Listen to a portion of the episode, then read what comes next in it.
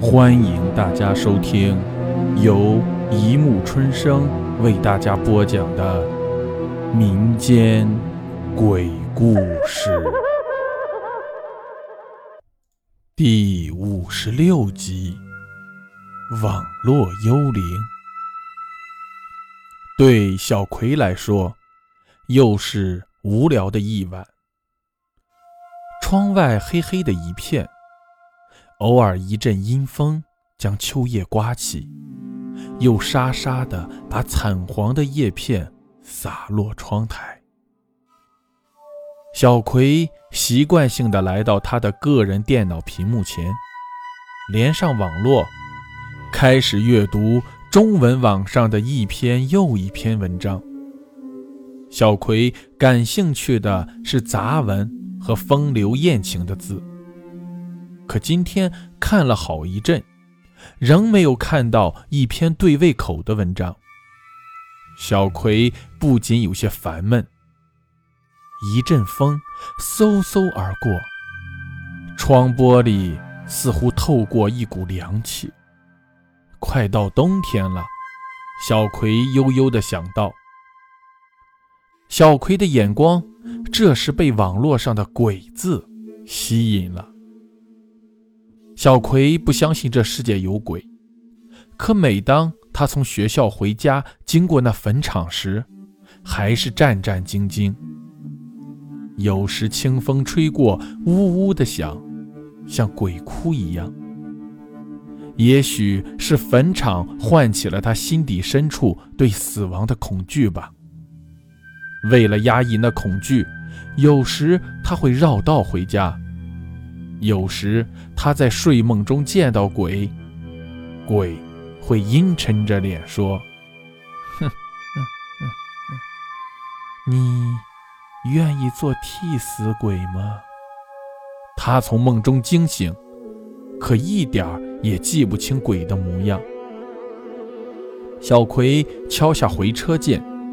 竟有一股风从键盘下吹到手指上，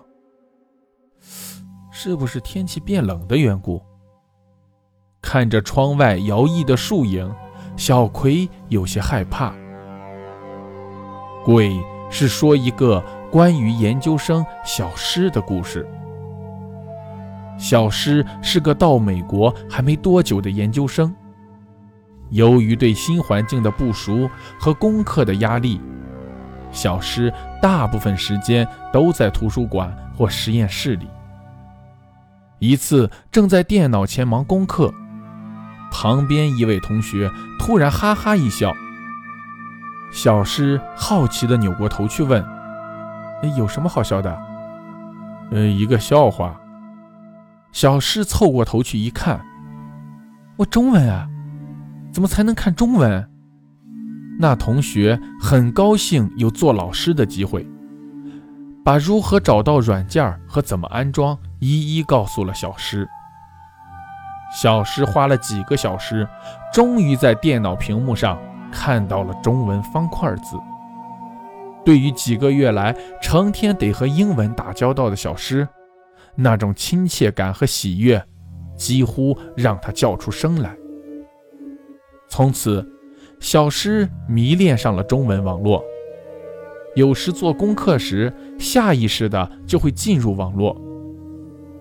开始还只是看看里面的聊天和故事，后来也加入其中的舌战。有时也找文章抄在网上，特闲时他也胡乱写写。几个星期后，要有一天不上网瞧瞧。小诗就觉得心上的石头没有放下似的，他觉得不该花太多时间在这上面，可每次都是习惯性的在键盘上敲下那个连上网络的命令。一天，小诗收到一个电子邮件，说是很喜欢他在网络上的文章。小诗好高兴，还有人欣赏自己。更令他兴奋的是，这邮件。是从一个自称小梅的人发来的。能交上一个女孩子做朋友，说不定以后还会有什么奇遇。小诗不禁有些想入非非起来，于是认认真真的写了一封电子回函。第一印象很重要，不能马虎。一个星期后，小诗发现自己坠入了爱河，睡梦中都会见到一个名叫小梅的漂亮姑娘，含情脉脉地注视着他。他想，应该见一见这位网上情人了。可每次向小梅提起，小梅都以各种借口搪塞过去。小诗不禁有些疑问：难道他很丑，不愿见我，还是有别的目的呢？小诗决定自己要查个明白。他从电子邮件的地址查到小梅的全名和具体住址：刀小梅，格勒文街十三号。啊，离我住的地方没多远。小诗立刻找来地图，发现只要驾车两个小时就可以到。嗯，我要给他一个惊喜。小诗这样决定了。小诗用完晚餐后。就驾车前往小梅的住址，一路上预演着见面后的各种情况，要表现的博学幽默，又要露出自己多情善感的一面，说话不能太掉以轻心，得赶快想出几个笑话来。突然，一个念头赶走了他的兴奋：如果小梅长得很丑，怎么办？怎么才能抽身而退呢？小诗想，呃，道士就说找错了人。想到这里，小诗为自己的聪明得意起来，上身随车里的音乐左右摇摆。地址很快到了，小诗在路边停好车，心情还是有些激动。他按着门牌号一个一个找出去。十号、十一号、十二号。咦，小诗看到一块花园，花园丛生的小草中，几朵白色的小花，在夜晚微风的吹拂下，送来梅花的淡淡香味儿。小诗觉得有点奇怪，这还没到开梅花的季节了。嗯，也许自己的嗅觉不灵了。小诗顾不得多想，快步走过花园，就看到了一间黑黑的木房。小诗抹了抹头发，对着门轻轻地敲了几下，等了一会儿，没有一点回音。小诗加重又使劲再敲了几下，门吱呀一声开了。小诗不禁浑身打了个冷战，愣在那儿。面前的是一个瞎了一只眼、满脸刻着弯弯曲曲的皱纹、两腮因为没牙而深陷的驼背老太太。没瞎的那只眼在月光的照射下放出绿光，死死地盯在小诗的脸上。有什么事儿？一个沙哑无力的声音，像是从旁边的花园飘来一样。老太太的嘴唇只那么机械地动了动。小葵读到这里，也仿佛在寂静的屋里听到一个微弱的喘息声。他回过头去，只看到外面大树投影的摇摆。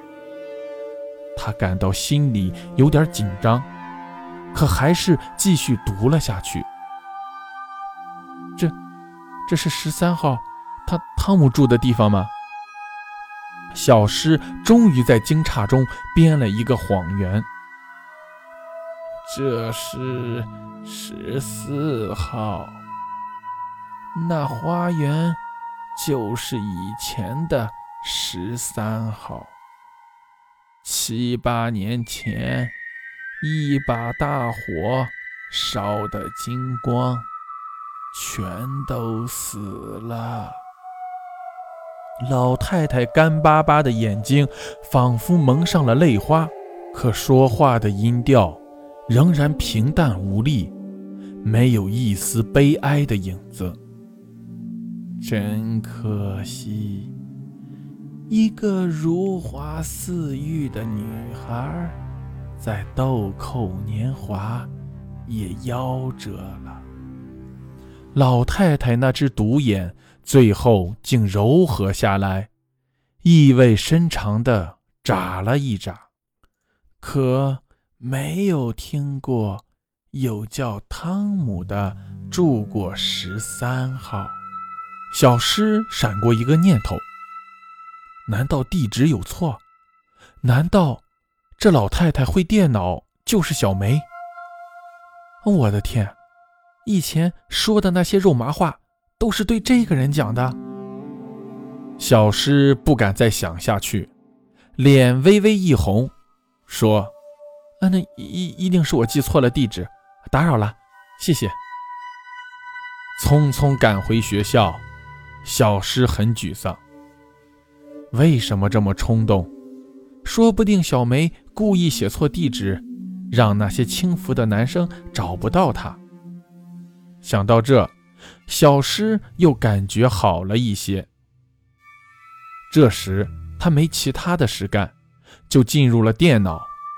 这时发现小梅新的电子邮件：“诗，我很爱你，可你为什么不信任我，不听我的话？为什么来找我？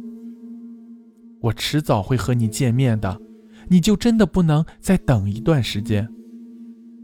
我是个很任性的女孩，可爱你已让我没别的选择。好，我会让你很快见到我。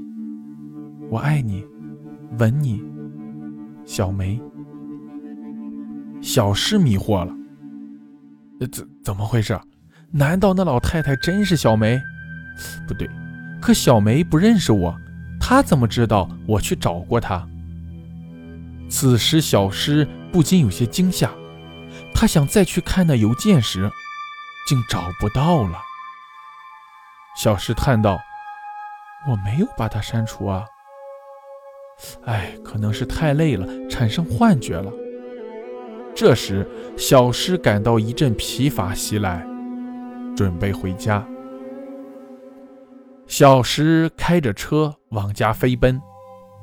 不远处一个十字路口，只有一边的绿灯亮着。小诗看去时，竟想到了那老太太的独眼。离路口只有十来米时，他突然发现与他垂直的方向，一辆大卡车飞速地冲向十字路口。小诗突然感到一股冷意像电流一样袭遍全身，他赶快踩下刹车。可车仍像脱缰的野马冲了上去，刚到十字路口中间，正好被卡车拦腰撞上。小葵看到这里，听到后面一声巨响，猛一回头，竟然看见满身是血的人站在座椅后。那人整个脸血肉模糊，布满玻璃碎片，一只眼。竟然吊着眼珠，头皮开了一半，露出白白的脑浆，一只舌头半搭在嘴唇上，点缀着几颗碎牙，胸前露出一颗心，还在砰砰地跳动。一只手已经没了小臂，鲜血滴滴答答地掉在地上。一条大腿骨从裤管中穿出，还在左右摇摆。只看到裂开的脖子处有什么东西在动。一个低沉的声音不知从何处飘来：“网，我要回到网上！”啊！小葵大叫一声。第二天，当地报纸爆出一则消息：一个中国学生死于电脑键盘上。怀疑死因是心脏突然剧烈跳动，超过了承受能力。又过几天，从小葵的地址向网络发出了一则签名为“小诗”的小文章，题目是“谈谈我寻找替死鬼的经验”。好了，故事播讲完了，欢迎大家评论、转发、关注，谢谢收听。